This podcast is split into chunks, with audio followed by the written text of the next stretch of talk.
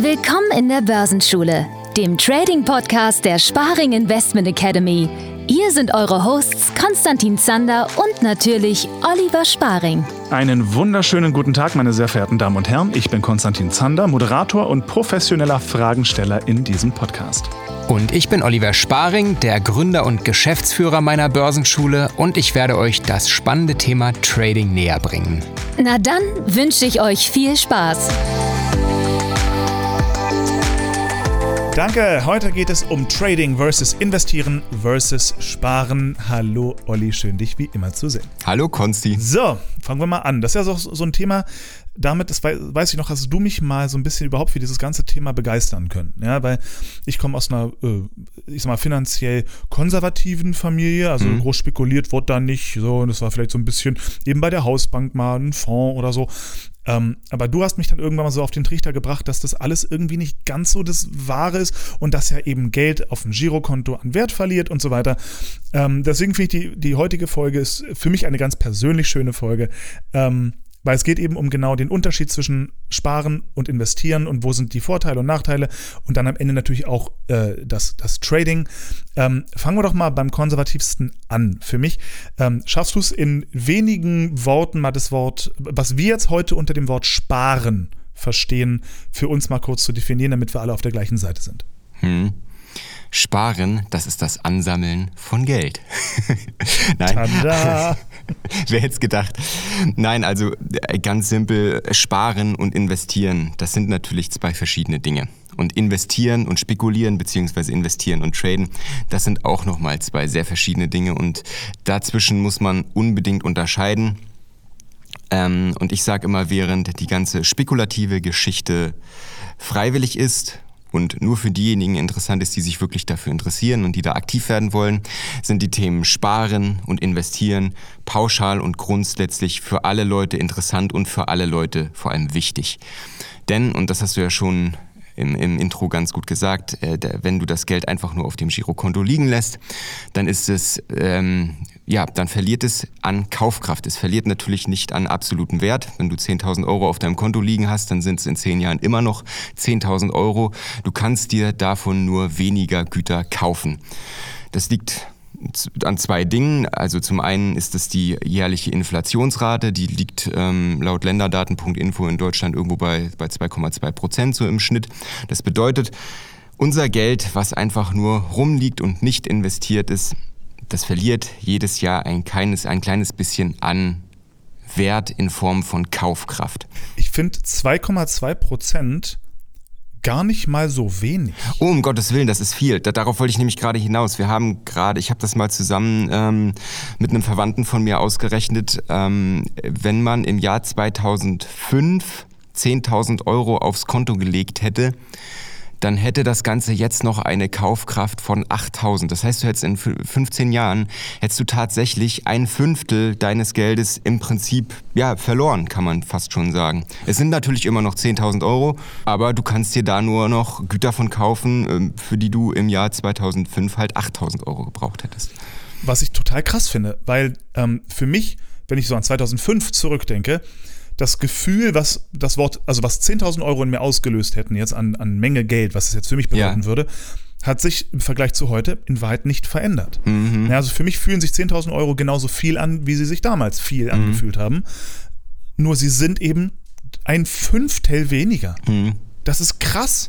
Aber äh, ich sag mal, das Klassische ist eigentlich immer so dieser Fehlschluss von Leuten, die heutzutage noch dazu neigen, das ist sicherlich eher die ältere Generation, D-Mark-Preise in Euro-Preise umzurechnen. wir hatten ja ursprünglich das Verhältnis ja. von 2 zu 1 und äh, das Ganze macht aber überhaupt keinen Sinn mehr, denn unsere heutigen Euro-Preise liegen theoretisch über den damaligen D-Mark-Preisen, beziehungsweise vielleicht auf einem Level. Also ein Euro ist heutzutage nicht mehr zwei D-Mark wert, sondern eine D-Mark, wenn nicht sogar 80 Pfennig oder, oder, oder, oder, oder gar weniger. Ja. Ne? Also das darf man immer nicht unterschätzen. Das eine ist, wie gesagt, die Inflationsrate und das andere, das sind, das ist die äh, enorm niedrige Zinsrate, das enorm niedrige Zinsniveau, was wir zurzeit haben, was dazu führt, dass viele Banken mittlerweile Negativzinsen auf offenes Guthaben, auf herumliegende Gelder auf den Girokonten erheben und äh, die wiederum, die mindern natürlich unseren Geldbetrag, den wir dann auf dem Konto ansparen, sogar in absoluten Zahlen. Ähm, Banken, die keine Negativzinsen erheben, die haben in den letzten Jahren in der Regel auf der anderen Seite die Kontoführungsgebühren ähm, stark erhoben und holen sich dann ihr Geld auf dieser Seite halt wieder zurück. Ich habe mit ein paar Leuten geredet, es soll wohl noch vielleicht die eine oder andere Bank geben, die das nicht macht. Ich wage das stark zu bezweifeln, weil letzten Endes haben die alle, sind die alle an den Leitzins gekoppelt und müssen sich auf die eine oder andere Weise da von den Privatkunden ihr Geld holen. Also lange Rede, kurzer Sinn. Das Geld, dein komplettes Kapital einfach nur bar oder auf dem Girokonto liegen zu lassen, ist eine gefährliche Sache, denn es mindert einfach nur den Wert deines hart verdienten Geldes und das wollen wir natürlich alle nicht vor allem rechne es mal hoch. So, also du hast jetzt das Beispiel genommen von, von was war 10.000 Euro. Mhm. So, jetzt stell ich habe viele Kollegen ähm, noch aus, aus, aus der Künstlerbranche, sage ich mal, die natürlich sehr viel versuchen zu sparen eben und ihr Geld so zusammenzuhalten, weil man ja nicht dauerhaft Jobs hat. Ähm, mhm. Und die, die haben mitunter, also ich, ich kenne Kollegen, die haben 60.000 bis 80.000 Euro einfach auf dem Girokonto rumliegen. Ja. Ja. Und das seit Jahrzehnten. Ja, ja, ja. Ich, ich, ich werde irre. ja, das sind natürlich auch Diskussionen, die wir auch in der Schule immer wieder führen, was dann natürlich ja. schade ist. Gerade jetzt so die letzten, ähm, die letzten elf Jahre nach der, nach der Weltwirtschaftskrise damals sind die Aktienmärkte ja wirklich geboomt. Und wenn man das Geld einfach nur, sage ich mal, in einen einfachen ETF irgendwo angelegt hätte, dann hätte man es heute, glaube ich, verdrei- oder gar vervierfacht. Das ist natürlich nicht selbstverständlich, weil ihr wisst ja, die durchschnittliche Rendite, die so ein ETF bringt, die liegt irgendwo zwischen 7 und 9 Prozent. Ähm, aber ja, es gibt dann halt auch immer wieder diese Jahrzehnte, wo die Aktienmärkte, wo die Wirtschaft dann wirklich boomt und wo man dann halt auch äh, solche wirklich heftigen Überrenditen erreichen kann, wie jetzt die letzten zehn Jahre. Das heißt natürlich nicht, dass das jetzt alles zwangsläufig so weitergehen muss. Fun Fact: Meine Großmutter hat vor, ich behaupte jetzt mal 40 Jahren oder so, mhm. ähm, im, im Skiurlaub den damaligen ähm, frisch ernannten Chef von Nestle kennengelernt. Ich möchte jetzt hier keine, keine äh, moralische Debatte äh, über, über diese Firma äh, starten, weil das würde einen kompletten neuen Podcast füllen und ich bin da auf jeden Fall auch auf der, auf der, auf der Seite der Mehrheit, glaube ich, wenn es um die Bedenken um diese Firma geht. Ja. Aber ähm, so, sie lernte also den damaligen Chef von Nestle kennen, der übrigens damals Nestle an die Börse geführt hat im Laufe mhm. der Zeit. Ähm, weiß gar nicht, wie lange Nestle schon an der Börse ist, aber ich denke mal 20, 30 Jahre werden es sein. Ähm, und meine Großmutter, weil sie eben ihn auch persönlich kannte und so weiter, hat damals ganz am Anfang ordentlich was an Nestle-Aktien gehalten und bis heute äh, gekauft und bis heute gehalten. Super. Ja, genau. Auf der anderen Seite ähm, wollen wir das Sparen an sich jetzt natürlich auch gar nicht kleinreden. Also jetzt äh, sein gesamtes Kapital in irgendwelche Investitionen schießen, was jetzt auch immer, ähm, das davon raten wir natürlich grundsätzlich auch ab, denn ihr wisst ja, als Investor sind wir immer langfristig ausgelegt. Das bedeutet, egal ob wir jetzt in Aktien investieren oder in Anleihen oder in ein Gemälde von Van Gogh, ähm, wir möchten das dann natürlich nicht, wir möchten unsere Anlage nicht nach einem Jahr oder nach zwei Jahren wieder verkaufen, weil wir das Geld gerade benötigen oder so, sondern wir möchten wirklich langfristig darin investieren und äh, unsere Investition 10, 15, 20 oder gar 30 Jahre halten, damit wir dann wirklich von einer sicheren Rendite ausgehen können und von sicheren Gewinnen. Das bedeutet im Umkehrschluss, dass du dir in jedem Fall einen gewissen Notgroschen den klassischen Notgroschen, ähm, beibehalten solltest als, als liquides Bargeld beziehungsweise liquides Geld auf einem Festgeldkonto. Wir sagen immer äh, mindestens drei Monatsraten äh, deiner, ja, deiner monatlichen Fixkosten. Die sollten wirklich so als Notgroschen besser sind natürlich sechs. Ähm, die sollten immer als Notgroschen verfügbar sein, als wirklich liquides Geld, wo du jederzeit rankommst und wo du nicht dann irgendwie in die Bredouille kommst, äh, deine, deine Investments auflösen zu müssen, um da wieder an, an Bargeld zu kommen. Also das ist auch ganz wichtig. Niemals dein ganzes Geld irgendwie investieren, sondern immer auch einen Teil zurücklegen, der auch nicht im Alltag angerührt wird, der nicht dazu da ist, um irgendwelche Rechnungen zu begleichen. Es sei denn, es kommt wirklich mal unerwartet zu einer großen Ausgabe. Dafür ist dieses Geld dann natürlich gedacht. Aber grundsätzlich ist das halt dazu da, um geparkt zu werden, um wirklich, ja, für Notfälle da zu sein. Gut. Es gibt ja, äh, um mal eine ganz kleine Werbung zu machen für unsere Kurse, in, in, in unserem ersten Kurs ähm, behandeln wir das ganze Thema, wie man mit äh, einem Mehrkontensystem oder einem Mehrtöpfesystem eigentlich sehr, sehr klug sein ähm, Erspartes äh, auch aufteilen und nutzen mhm. kann, ähm, abgesehen von den Investitionen. Ähm, könnte sehr interessant sein für manche Leute, die hier zuhören. Ja, also das ist grundsätzlich ja so ein Thema, äh, wo wir sagen, beschäftigt euch mit der Art und Weise, wie Geld funktioniert, sortiert und organisiert eure Finanzen, bevor ihr überhaupt einen Gedanken ans Investieren oder an Börse oder an Spekulation verschwendet. Denn äh, wenn ihr nicht im Alltag den Überblick über euer Geld habt, dann ja, dann wird es auch schwierig auf lange Sicht da irgendwie an der Börse erfolgreich zu sein. Also das ist ganz, ganz wichtig, dass ihr euch erstmal einen Überblick verschafft. Was habt ihr monatlich an Einkommensströmen? Womit könnt ihr rechnen? Das gilt sowohl für Angestellte als auch für Selbstständige, wo es natürlich ein bisschen komplizierter alles ist, aber ähm, grundsätzlich vom Prinzip her dasselbe. Teilt euer Geld gut auf, schaut, was benötigt ihr im Monat für eure laufenden Kosten, sprich für Miete, Lebenshaltungs Lebenshaltungskosten, Essen. Ähm, das sollte möglichst nicht mehr als 40, 50 Prozent betragen und dann teilt das restliche Kapital auf in Ersparnisse, in Investitionen, in Freizeitausgaben, Urlaub, Spenden, was auch immer. Also da gibt es verschiedene Modelle, wie man, wie man da sein Geld ganz gut organisieren und aufteilen kann. Und damit sollte sich wirklich grundsätzlich jeder erstmal beschäftigen, bevor es dann auch ans Investieren geht. Investieren ist Pflicht. Mhm. Was sagst du dazu? Sag, sag ich dazu, ist ein guter Satz. Ähm, und das ist eigentlich auch so ein ganz wesentlicher Punkt, für den explizit wir als Börsenschule stehen, weil eigentlich von meinen Kollegen oder von, ja, von anderen Börsencoachings und Schulen kann ich sagen, es gibt da immer grob zwei Lager und oftmals sind diese beiden Lager auch Spinne miteinander verfeindet. Das ist auf der anderen, auf der einen Seite wirklich die sehr konservativen Investoren, für die alles, was über ETFs hinausgeht, eigentlich pure Zockerei ist. Und dann hast du auf der anderen Seite die Jungs, die dann halt die Rolex in die Kamera halten und sagen, ich zeige dir, wie du heute 500 Euro easy peasy am Tag verdienst. Ähm, Während wir sagen, die Wahrheit liegt immer dazwischen. Ihr müsst dringend zwischen investieren und spekulieren unterscheiden. Beim Investieren seid ihr langfristig von einer Idee überzeugt. Ihr stellt jemand anderem passiv euer Geld zur Verfügung, damit der damit arbeiten kann. Das ist eine Win-Win-Situation.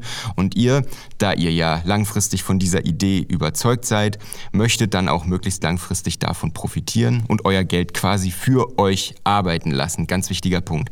Während ihr beim Spekulieren, beim Traden, aktive Kraft seid, selbst arbeitet, selbst daran interessiert seid, sozusagen euer Geld zu verdienen. Deswegen sagen wir auch immer, alles, was äh, spekulativ ist, äh, ist ein Job, den muss man erlernen. Das ist ein Handwerk, das kann man erlernen. Dafür braucht man allerdings wie in jedem anderen Beruf auch Erfahrung und eine Menge Geduld und eine Menge Zeit und man muss damit rechnen, dass man auch Lehrgeld bezahlt. Während Investieren eigentlich, äh, gerade wenn es um das Thema ETFs geht, passives Investieren, ja wirklich kein Hexenwerk ist und für jedermann gut erlernbar ist und auch definitiv in Betracht gezogen werden sollte, weil wir haben es ja am Anfang jetzt schon geklärt, die Inflationsrate frisst euer Geld auf. Deswegen investieren ist Pflicht.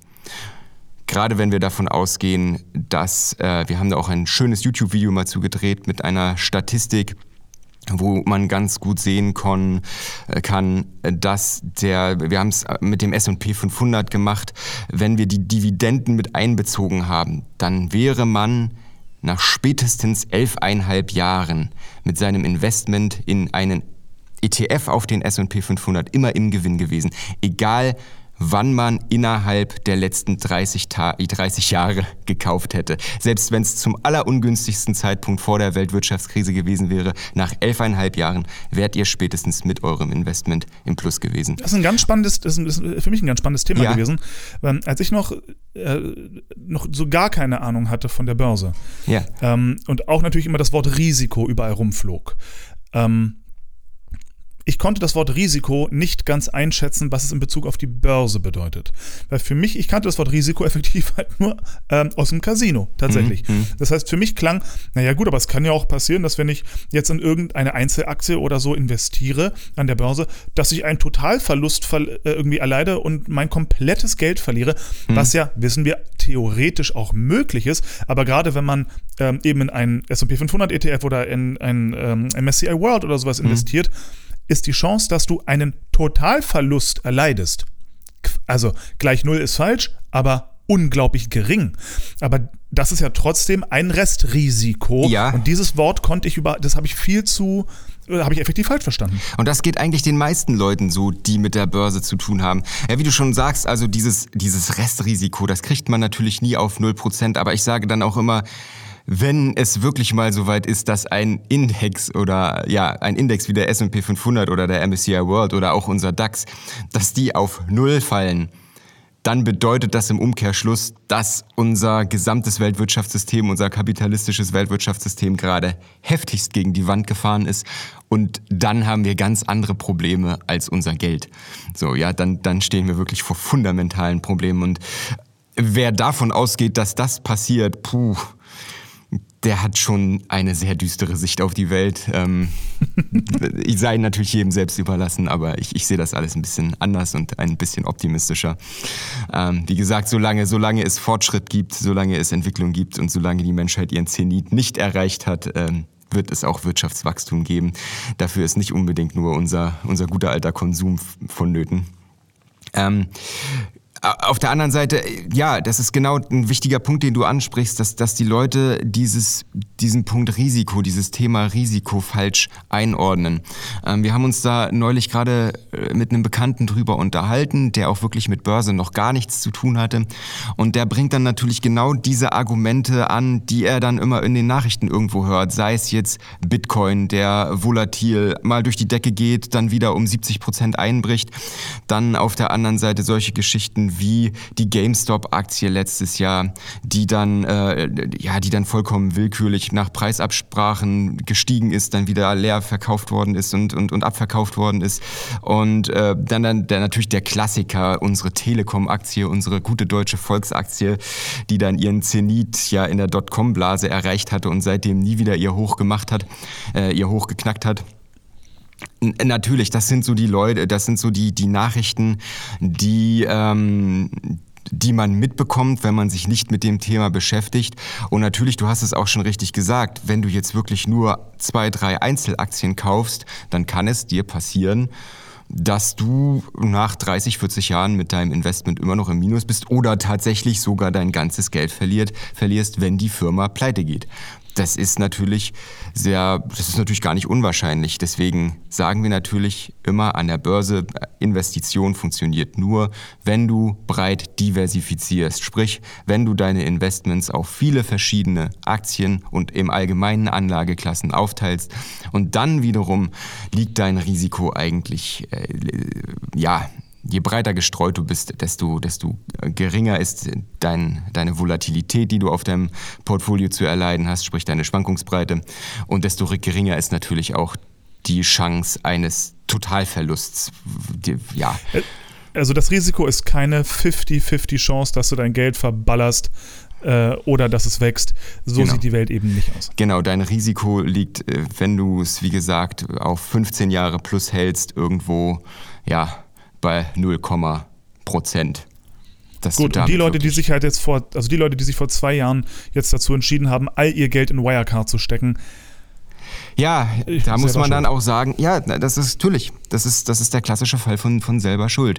Nur, das ist immer äh, ein, ein Trugschluss, dem viele Privatanleger äh, unterliegen, die dann glauben, sie hätten vielleicht hier und da irgendwelche Geheiminformationen aufgeschnappt. Mhm wir haben das gerade vor kurzem mit einer Kundin gehabt, die dann ihr, ja, einen Großteil ihres Kapitals in CureVac-Aktien gesteckt hat und davon überzeugt war, dass sie da ein, ein super Investment macht, weil ja CureVac bald seinen Impfstoff rausbringt und die Aktie ja dann durch die Decke gehen müsste. Und wir wissen alle, was dann passiert ist. Der Impfstoff war nicht wirksam. Die Aktie ist um 70 Prozent eingebrochen.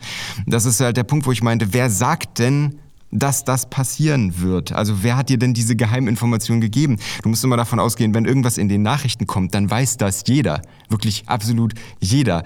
Und dann ist das auch bereits im Kurs mit eingepreist und solche, solche Insider-Informationen wie wird dieser Impfstoff jetzt wirksam sein oder nicht und was passiert, wenn er wirksam ist, was passiert, wenn er nicht wirksam ist. Und äh, ja, das bezieht sich natürlich auf sämtliche solcher Fälle und Informationen. Das weißt du, das kannst du als Privatanleger überhaupt nicht einschätzen, wenn du nicht gerade wirklich tiefes Fachwissen in diesem Bereich hast. Und deswegen machen solche Investments einfach auch überhaupt keinen Sinn.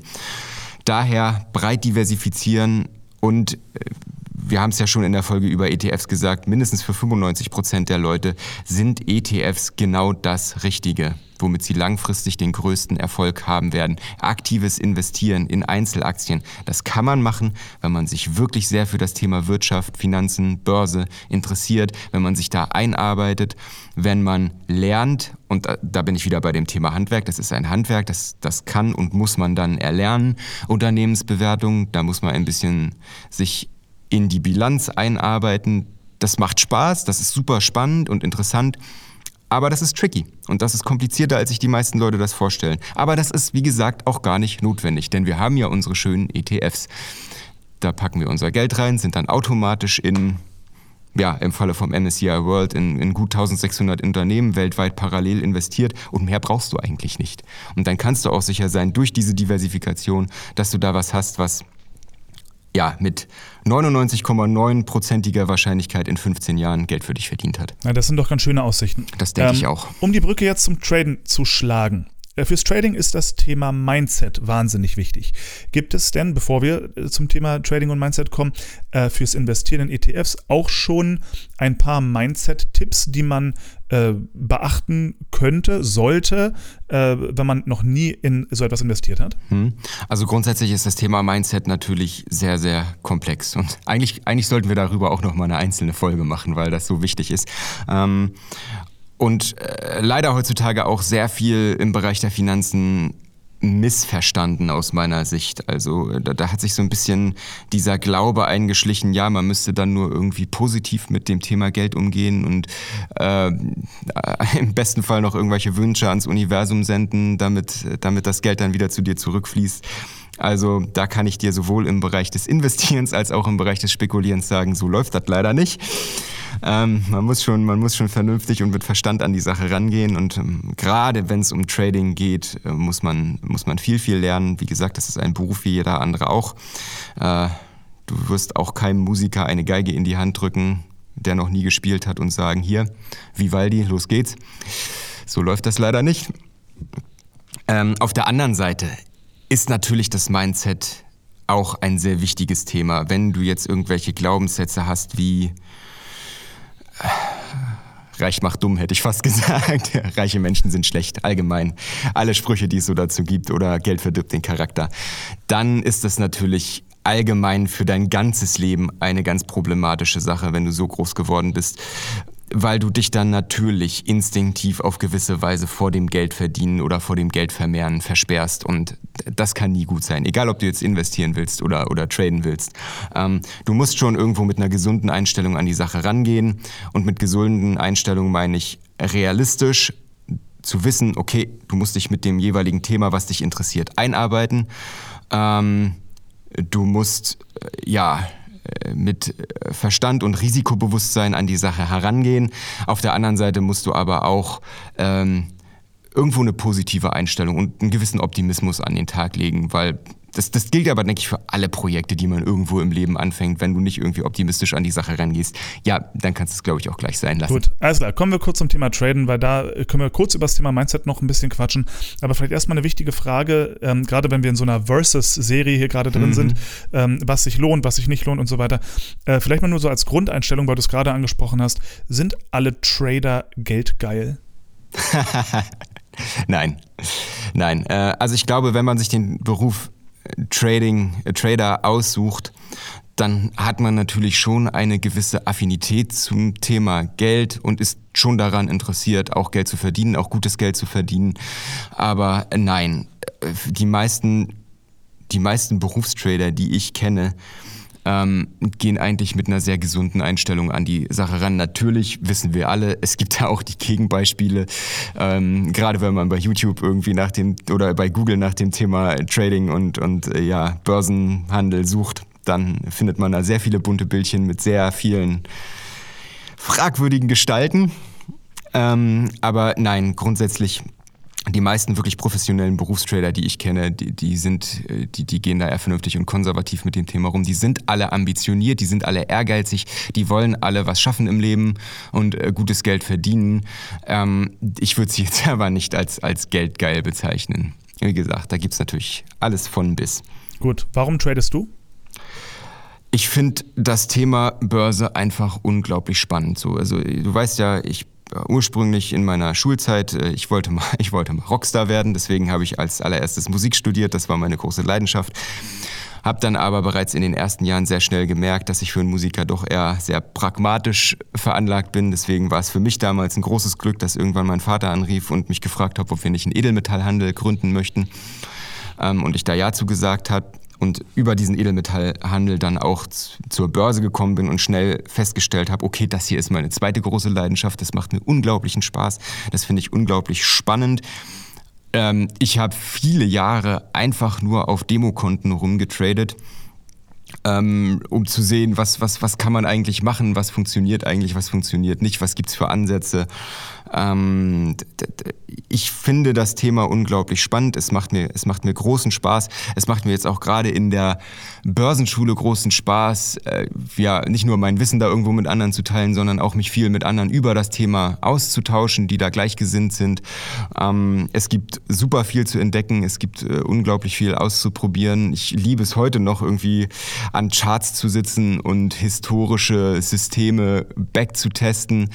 Ähm, ja, also für mich ist es wirklich ein, ein, eine, eine große Interessensgeschichte und auch ich, und das ist kein Geheimnis, auch ich bin natürlich interessiert daran, damit gutes Geld zu verdienen. So, da muss man ja, auch kein also, Geheimnis draus machen. Was man, was man natürlich ganz oft hört, und das ist etwas, was ich unterschreiben würde, weil die meisten Trader, die ich jetzt persönlich kenne, ja. ähm, denen geht es nicht darum, sich irgendwie zu wetteifern, wer hat das meiste Geld, sondern ich glaube, da geht es eben um dieses altbekannte Thema Freiheit. Also dieses Thema, dass man eben ähm, Dinge tun kann, ohne ähm, darüber nachdenken zu müssen, ob man sich das jetzt leisten kann. Unbedingt. Beziehungsweise äh, äh, äh, zum einen das, was du gesagt hast, äh, sich, sich Dinge leisten können, ohne darüber nachzudenken. Aber vielen geht es auch an, äh, einfach so ein bisschen davon, darum, sich, sich beruflich auch unabhängig zu machen. Also äh, die meisten Kunden, mit denen wir dann so ins Gespräch kommen oder Interessenten, mit denen wir ins Gespräch kommen, denen geht es dann gar nicht unbedingt darum, äh, zu kündigen und jetzt Berufstrader zu werden und nichts anderes als Börse zu machen, sondern den meisten geht es einfach darum zu sagen, so, ich fühle mich vielleicht hier und da ein bisschen unterbezahlt, ich würde das ganz gerne ausgleichen, damit ich etwas ruhiger schlafen kann und damit ich ja, mir einfach im Jahr einen schönen Urlaub leisten kann. Äh, andere wiederum sagen, und das sind eigentlich tatsächlich die meisten, die sagen, okay, ich arbeite mich in meinem Job einfach tot. Ich habe äh, locker 50, 60 Stunden Wochen und das ist auf Dauer einfach zu viel. Das möchte ich nicht. Ich möchte vielleicht Familie gründen oder ich habe schon Familie und habe zu wenig Zeit für die. Und das ist natürlich ein ganz, ganz wesentlicher Punkt, wo viele sagen, okay, ich möchte vielleicht dann nur noch halbtags arbeiten oder, oder, oder ja, ähm, Teilzeit und mir den Rest meines Gehaltes über das Trading halt ausgleichen. Und das sind sehr, sehr viele Leute. Und das ist natürlich auch eine sehr, sehr wertvolle, wenn nicht sogar die wertvollste Form der Freiheit, sich einfach über das Trading Zeit zu kaufen für sich selbst. Was wäre denn, ich meine, das, das beantwortet für mich schon mal ganz gut die Frage, ähm, weil ich ja ein bisschen bei dieser Versus-Serie bleiben möchte, so wo sind die Vorteile vom Traden und Investieren und so. Das heißt, beim Traden effektiv hast du natürlich, ich glaube, das ist jetzt kein Geheimnis, ähm, deutlich höhere Chancen auf deutlich höhere Renditen. Mhm. Ähm, das heißt, Leute, die sich verändern wollen, Leute, die, die mehr Freizeit wollen, also freie Zeit, die sie für sich und eben Familie und ähnliche Dinge verwenden können. Ähm, aber jetzt seien wir auch ehrlich, die Leute, die sagen, sie wollen ein dickes Auto fahren irgendwie und wollen, ähm, wollen dafür nicht irgendwie den ganzen Tag in irgendeinem Büro sitzen, mhm. ähm, auch die könnten das über die Börse ja hinkriegen. Ähm, Gibt es denn eine Gruppe an Menschen, wo man frei raus sagen kann, die sollten nicht traden? Okay, erstmal, du hast eigentlich gerade zwei Punkte angesprochen, die ich, die ich sehr wichtig finde. Und äh, das ist eigentlich so der Kern dieses Investieren versus Spekulieren. Ich habe mich da neulich mit einem Trading Coach, Kollegen, der ebenfalls eine sehr erfolgreiche Börsenschule führt, unterhalten. Und da ging es so ein bisschen darum, äh, dass wir auf die Themen Langfristinvestments gekommen sind. Und ich ihn dann gefragt habe, was er, wo er äh, drin investiert ist, ob er Aktien hat, ob er Immobilien hat oder, oder, oder sonst was. Und da meinte er, nee, ist doch totaler Quatsch ich benutze mein gesamtes Geld zum Traden, weil beim Trading, da mache ich meine 80, 90, 100 Prozent Rendite im Jahr, während mir eine Immobilie vielleicht 5, 6 Prozent oder, oder Aktien halt 7, 8 Prozent Rendite bringen. Warum soll ich denn jetzt hier irgendwie in, in, in irgendwelche Sachen investieren, wenn ich mit dem Trading viel mehr Geld verdienen kann? Und ich verstehe natürlich den Gedanken dahinter, den er hat, aber das Ganze ist dann doch sehr jugendlich naiv gedacht. Und das ist eigentlich auch der Kern der, äh, den, den, ich, den ich den Leuten unbedingt vermitteln will. Beim Investieren geht es um Kapitalerhaltung. Beim Spekulieren, beim Traden geht es darum, neues Kapital zu schaffen. Spekulieren ist ein Job. Das ist eure Arbeit, wenn ihr das tut. Während Investieren immer noch für alle Pflicht ist, weil da geht es darum, euer verdientes Geld, egal ob jetzt über Trading oder in eurem Job, zu sichern, anzulegen, festzusetzen. Ja? Und wer spekuliert, wer tradet, der sollte sich unbedingt auch parallel um seine Langfristinvestments kümmern und diese halten und diese auch nicht fürs Traden anrühren. Denn das ist das Geld, was euch euer Alter sichert, was euch später dann vielleicht eure finanzielle Freiheit sichert, ja? Also äh, niemals irgendwie den Job mit dem Investment, mit dem, mit dem Investmentportfolio verwechseln. Ist aus meiner Sicht ein ganz, ganz wichtiger Punkt. Ähm, und da, dann äh, auf deine zweite Sa äh, Frage zu kommen, äh, gibt es Leute, die nicht traden sollten? Ja, definitiv. Ähm, und da sind wir dann natürlich wieder irgendwo beim Thema Mindset. Wenn ihr der Meinung seid, dass Trading, dass Börse, dass Spekulation schnelles und einfaches und leicht verdientes Geld bedeutet, dann solltet ihr es definitiv lassen, weil dann werdet ihr sehr negative Erfahrungen beim Traden machen. Da gebe ich euch fast Brief und Siegel drauf. Ähm, nochmal, Trading ist ein Job und wenn man ihn wirklich kann und versteht und weiß, wie es funktioniert, dann ist es sogar ein relativ konservativer Job, muss man sagen. Ähm, aber es sind tatsächlich meiner Erfahrung nach nicht alle dafür geeignet. Gerade die Leute, die einfach zu risikoaffin sind, die zu sehr dazu neigen, irgendwie alles, aufs, auf, alles auf Rot zu setzen, ähm, die machen da in der Regel sehr, sehr schnell schlechte Erfahrungen mit, verlieren sehr, sehr schnell sehr, sehr viel Geld und haben dann auch auf lange Sicht Probleme damit, ihre Emotionen beim Traden im Griff zu haben. Ich will das jetzt nicht pauschal von Anfang an jedem irgendwie ausreden, das zu machen, das wäre Quatsch. Ähm, wenn ihr aber das Ganze zwei Jahre probiert und immer noch feststellt, dass ihr nicht in der Lage dazu seid, euer Risiko pro Trade richtig gut zu begrenzen und ein vernünftiges Money Management und Risikomanagement durchzuführen, dann wäre das so der Punkt, wo ich sagen würde, okay, vielleicht probiert ihr es mit einem anderen Beruf. Kannst du einmal, um, um diesen Vergleich nochmal zu starten, äh, den, den ähm, wie soll ich es nennen, den, den Trading-Alltag eines Investors versus eines Traders mal erläutern. Also ein, ein ETF-Investor, ein Einzelaktieninvestor und ein Futures- und Optionen-Trader zum Beispiel mhm. haben ja sehr unterschiedliche ähm, Zeiteinheiten, die sie benötigen, um ihre Investitionen oder eben Trades mhm. zu machen. Kannst du darauf mal eingehen, mhm. wie, das, wie das so aussieht? Das ist sehr, sehr schwierig zu pauschalisieren, denn wir wissen ja, und deswegen haben wir ja auch unsere vier Kursprogramme vom passiven Investor bis hin zum Berufstrader, dass für jeden Ansatz, es gibt hunderte verschiedene Handelsansätze, Systeme, die du an der Börse handeln kannst. Also das Einfachste ist natürlich das passive Investieren da beschäftigst du dich einmal ein bisschen mit, damit du verstehst, was du da tust, weil wir sagen ja immer, investiert nur in Dinge, die ihr auch wirklich zu 100 Prozent versteht. Dann richtest du da dein Konto ein, dann machst du dein Investment, dann richtest du vielleicht einen Sparplan ein und dann hat sich die, die Sache eigentlich für den Rest deines Lebens, dann musst du dich um nichts mehr kümmern. Als aktiver Investor ist die Frage, investierst du jetzt nebenbei, nebenberuflich um dir halt eine Altersvorsorge aufzubauen oder was auch immer. Dann geht's vielleicht, dann sprechen wir hier vielleicht von, sagen wir, zwei bis fünf Stunden pro Woche, wo du dann halt die, die dir für Marktanalysen, für Gesamtmarktanalysen, für Aktienanalysen, für Branchenanalysen nimmst. Dann ist das so eine Art aufwendiges Hobby, sag ich mal.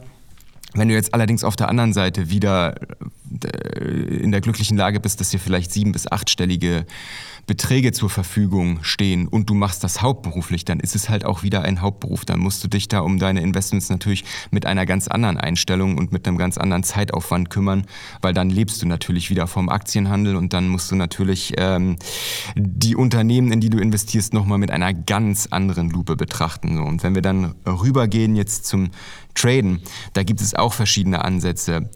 Trading bedeutet nicht gleich Daytrading. Das ist auch eine Sache, die, die, die viele Leute falsch einordnen. Die meisten glauben, wenn man jetzt äh, traden möchte, dann hat man gefälligst den ganzen Tag vor dem Rechner zu sitzen.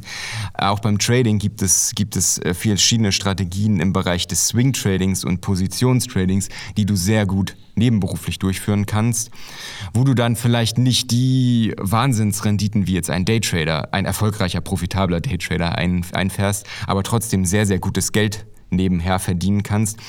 Äh, wenn wir jetzt von unserem System, was wir jetzt beispielsweise im dritten Kurs beibringen, ausgehen, ähm, da machst du am Wochenende deine, deine, deine Marktanalyse, ähm, äh, betrachtest die Future-Märkte aus verschiedenen Blickwinkeln anhand von verschiedenen fundamentalen Gegebenheiten und Indikatoren das dauert vielleicht zwei Stunden am Wochenende und unter der Woche äh, musst du dann jeden Tag einmal die Märkte durchscannen, um nach Einstiegs- oder Ausstiegssignalen zu gucken.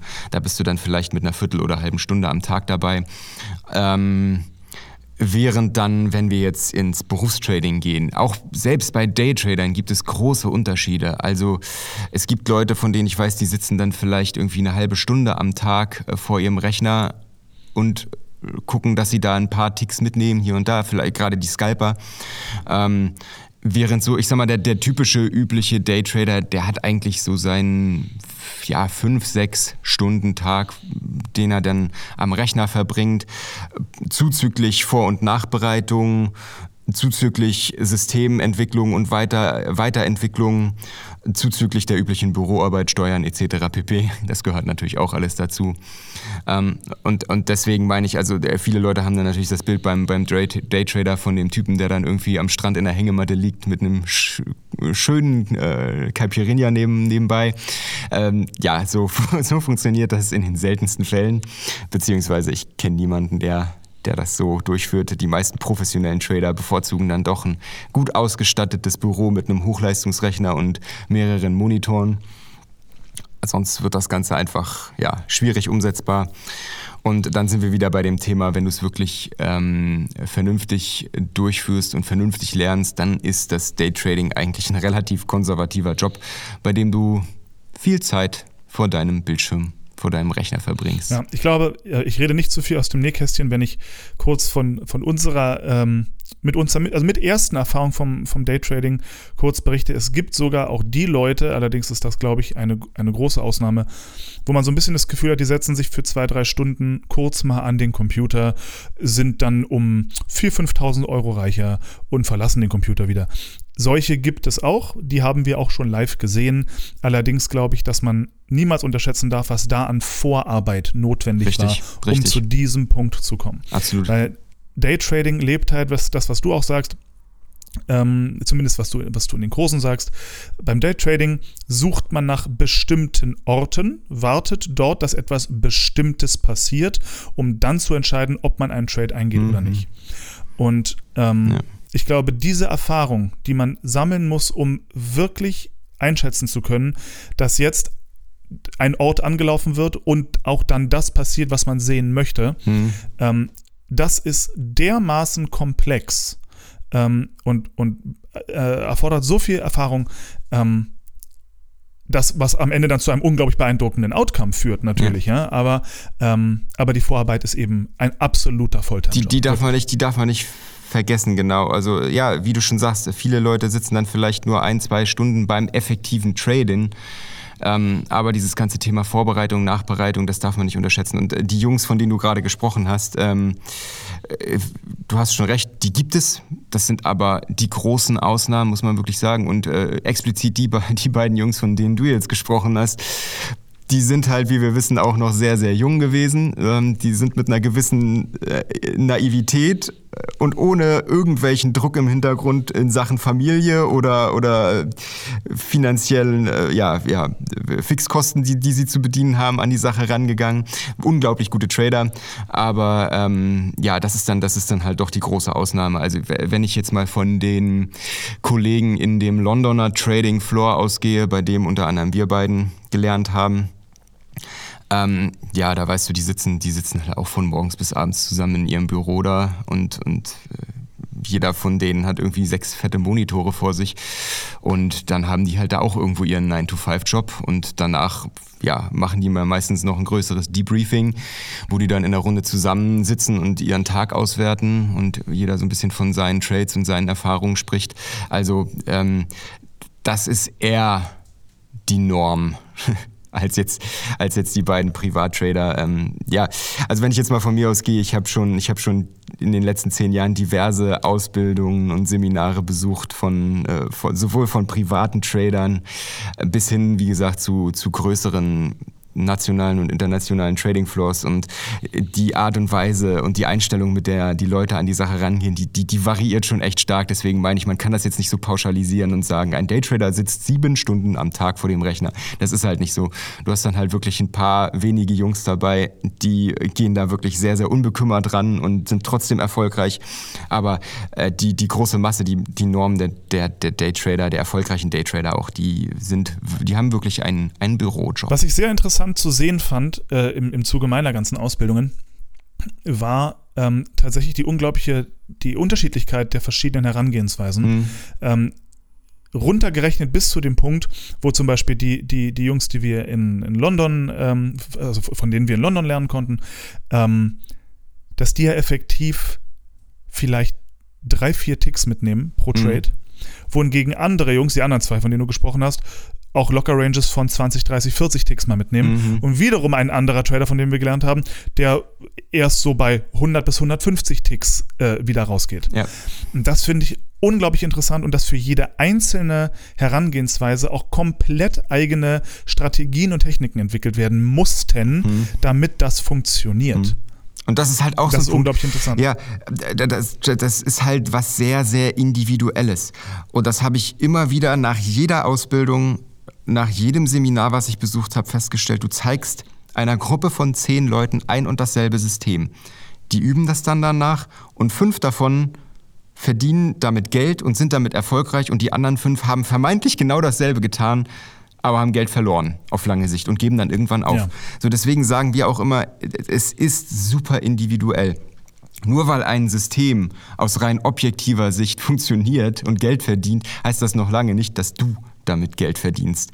Du musst halt einen Ansatz finden, der für dich funktioniert. Und das ist gar nicht so einfach. Und da muss man natürlich eine Menge Geduld, eine Menge Selbstvertrauen auch mitbringen, bis man da wirklich für sich irgendwo den Ansatz gefunden hat. Bin ich jetzt eher im Swing-Trading-Bereich unterwegs und halte meine Trades über mehrere Tage bis Wochen? Oder bin ich jetzt wirklich, wie du schon sagst, wie die Londoner Jungs, bin ich jetzt wirklich Scalper und gucke, dass ich ein paar Sekunden im Markt bin und dann irgendwie zwei, drei Ticks mitnehme? Also das sind ja da, da liegen Welten dazwischen. Das sind so verschiedene Ansätze. Mit allen kann man irgendwo Geld verdienen, aber man muss halt wirklich für sich gucken, was mag ich, was bin ich für ein Typ, wie gehe ich an die Sache ran, womit komme ich am besten klar. Und dann muss man da irgendwo versuchen, das System für sich zu finden, was halt für sich funktioniert. Schwierige Sache. Schwierige Sache. Ähm, nichtsdestotrotz, alle, alle Menschen, die wir, von denen wir lernen durften, ähm, hatten, glaube ich, eins gemein.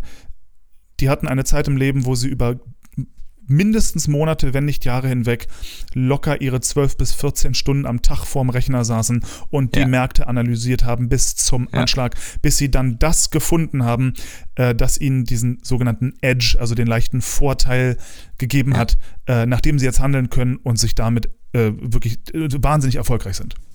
Ja, ja, also und da nehme ich mich natürlich auch selber nicht raus. Ich, ich habe mich ja auch viele Jahre mit dem Bereich des automatisierten Tradings beschäftigt.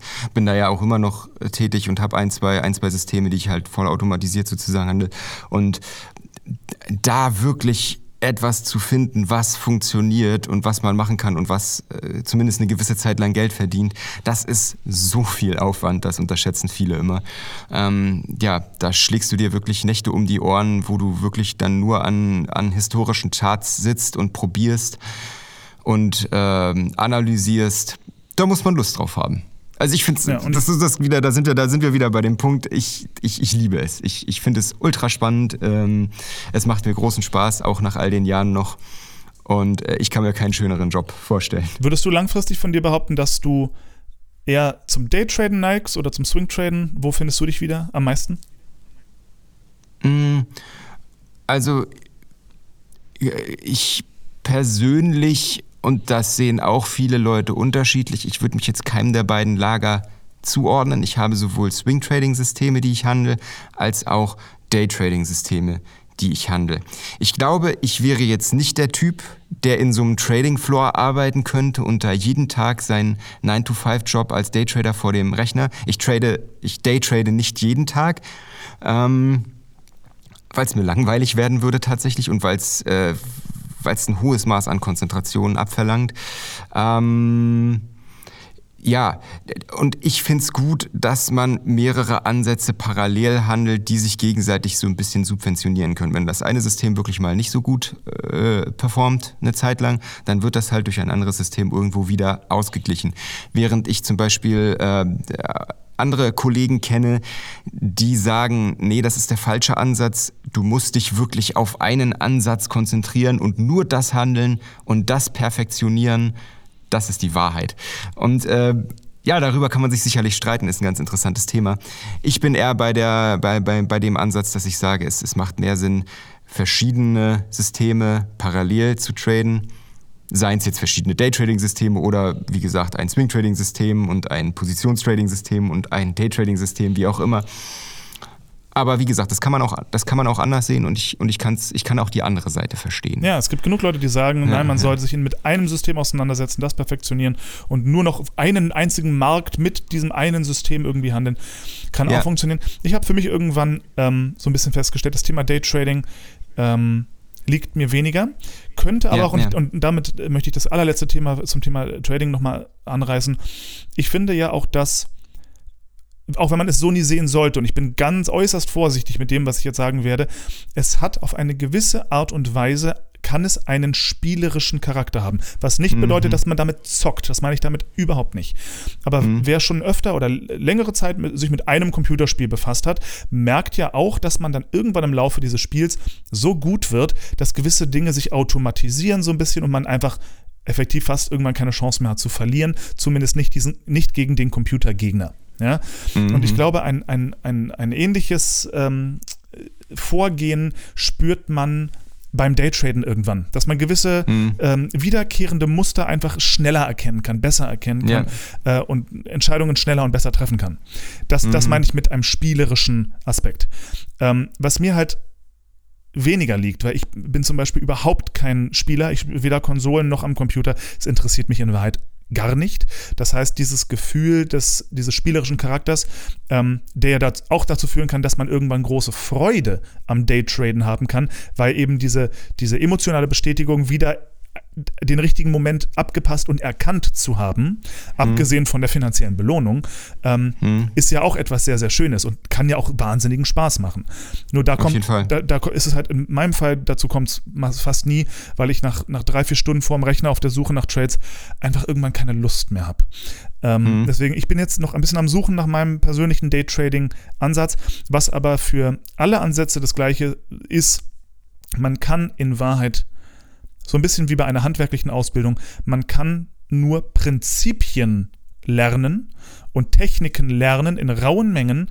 Die tatsächliche Umsetzung, also die Kunst an der Sache, lernt man nur, indem man es macht und macht und macht und tut. Absolut. Genau, und äh, das, was du gerade angesprochen hast, äh, äh, wenn ich jetzt von mir ausgehe, ich bin zum Beispiel Zeit meines Lebens leidenschaftlichster Gamer gewesen, mhm. schon seit ich, seit ich ein kleiner Junge war und bin es auch heute noch. Und äh, ich kann total verstehen und nachvollziehen, was du da sagst. Ähm, ja, es hat natürlich, die gerade Daytrading hat natürlich irgendwo viele, viele Parallelen zum Gaming. Durchaus. Und das ist natürlich ja, Nutzen und Gefahr zugleich äh, nutzen. Und äh, insofern, wenn man da, wenn man da irgendwo einen Hang zu hat, ich glaube durchaus, dass Gamer prinzipiell gute Trader werden können von Natur oh ja. aus. Oh ja. Ähm, auf, auf jeden Fall. Ähm, man muss dann halt nur natürlich aufpassen, dass man nicht anfängt, es als Spiel zu betrachten, weil dann wird's gefährlich. Und ähm, das ist natürlich auch ein Punkt, den wir gerade bei vielen Anfängern sehen, der die meisten Anfänger lange, lange Zeit davon abhält, erfolgreich zu werden, ist dieser Overtrading-Effekt, dass du dann wirklich hinter jeder Ecke irgendwo ein Muster erkennst und einen Trade siehst, einen potenziellen Trade und dann irgendwie einen Trade nach dem anderen machst und äh, ja, damit eigentlich nur auf die Nase bekommst. Ähm, ich ich kenne das von so vielen Leuten, denen, denen genau das passiert und die arge Probleme haben, da aus diesem Muster rauszukommen. Ähm, wenn ich jetzt zum Beispiel von mir ausgehe, bei meinem Daytrading-Ansatz, ich handle sechs Märkte parallel und da habe ich vielleicht zwischen 9 und 16 Uhr pro Markt einen Trade. Okay. So, und da muss man dann natürlich auch filtern können. Zum einen, was ist jetzt wirklich eine gute Gelegenheit, was ist jetzt wirklich ein gutes Setup. Ähm, auf der anderen Seite kann ich mich auch noch an Zeiten erinnern, da habe ich dann irgendwie in der ersten halben Stunde schon zehn Trades gemacht, weil ich A, nicht erkannt habe, was ist jetzt wirklich ein potenziell ähm, gutes Setup und B, weil ich einfach unglaublich ungeduldig war, weil ich einfach ja, spielen wollte, weil ich einfach jetzt wollte, dass irgendwas passiert. Und das ist natürlich die große Gefahr in der Sache. Ähm, da die, die Geduld dann auch mitzubringen und die, die nötige Seriosität, ähm, ja, und sich dann halt von irgendwelchen impulsiven, dummen Entscheidungen abzuhalten. Das ist nicht so einfach und äh, das ist aber ein ganz, ganz wichtiger Punkt. Gut, wunderbar. Dann werde ich hiermit diese Folge beenden. Ich freue mich nämlich besonders auf die nächste Folge, die kommen wird. Da werden wir genau, da werden wir ins gleiche Horn blasen. Ähm, in der nächsten Folge wird es nämlich genau um das Thema gehen, so ein bisschen die Reise eines Traders. Wir werden die Frage beantworten, wie fange ich an zu traden? Mhm. So, sehr, sehr spannendes Thema. Ja, gerade und da wird es umso mehr wahrscheinlich auch um das Thema Mindset und so weiter gehen. Ähm, mhm. Und gerade bei du hast ja eine unglaubliche Erfahrung gemacht ähm, mit, mit wahnsinnigen Scharlatanen und die einem einen völligen Schwachsinn erzählt ja. haben. Ähm, oh ja. Deswegen ist so die Frage, wie fängt man am besten an und wie sucht man sich zum Beispiel die richtige Ausbildung für einen selber raus und so weiter. Ähm, wichtige Frage, unbedingt, ähm, was kosten solche Ausbildungen? Weil da hatte ich ja auch überhaupt mhm. keine Ahnung von, was sowas kosten kann. Ähm, all das wird es in der nächsten Folge geben. Wie fange ich an zu traden? Und äh, da freue ich mich schon sehr drauf. Olli, mein Lieber, vielen herzlichen Dank für deine Zeit. Ich danke dir. Mach dir noch eine schöne Woche und bis zum nächsten Mal. Ebenso. Ciao. Tschüss. Danke fürs Zuhören. Wenn ihr Fragen habt, schreibt uns doch einfach eine Nachricht auf Instagram oder noch besser, schickt uns eine Sprachnachricht. Die können wir dann live im Podcast abspielen. Bis zum nächsten Mal. Erfolgreiche Trades euch allen.